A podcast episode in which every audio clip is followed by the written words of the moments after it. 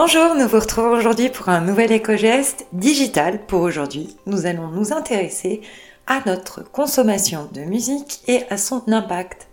Comment faire pour limiter justement son impact quand on aime vivre ou travailler en musique? Alors premièrement, on peut jouer les fichiers qu'on a déjà présents sur nos ordinateurs ou encore écouter et réécouter nos CD ou vinyles si tant est qu'on ait encore de quoi les lire. Autre option, écouter la radio plutôt que le streaming et on va vous expliquer pourquoi. Premièrement, parce qu'en écoutant la radio, on va alléger la bande passante de nos réseaux. Et ensuite, parce qu'on aura le plaisir de découvrir une grande variété de titres, on polluera moins en écoutant la musique à la radio que la musique en streaming. Mais bien sûr, il faut vivre avec son temps et si on souhaite rester aux commandes de la programmation, les plateformes de streaming sont néanmoins une alternative.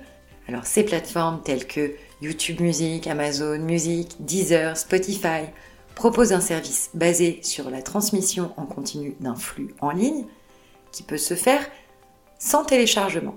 C'est pour ça qu'elles pèsent sur l'environnement, ces plateformes. Alors comment faire? Comment rester vigilant à notre impact lorsqu'on utilise ces plateformes de streaming? Premièrement, on va privilégier les plateformes de streaming audio plutôt que les plateformes de streaming vidéo. Par exemple, on va choisir plutôt YouTube Music plutôt que YouTube si on ne prévoit pas de regarder la vidéo d'un clip. On consommera ainsi moins d'énergie.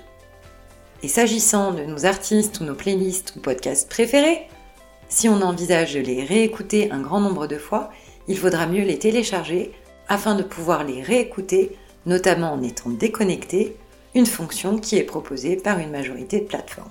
L'impact écologique sera alors moindre que de les écouter et réécouter plusieurs fois. On vous souhaite une bonne journée en musique et on vous retrouve demain pour un nouvel éco-geste.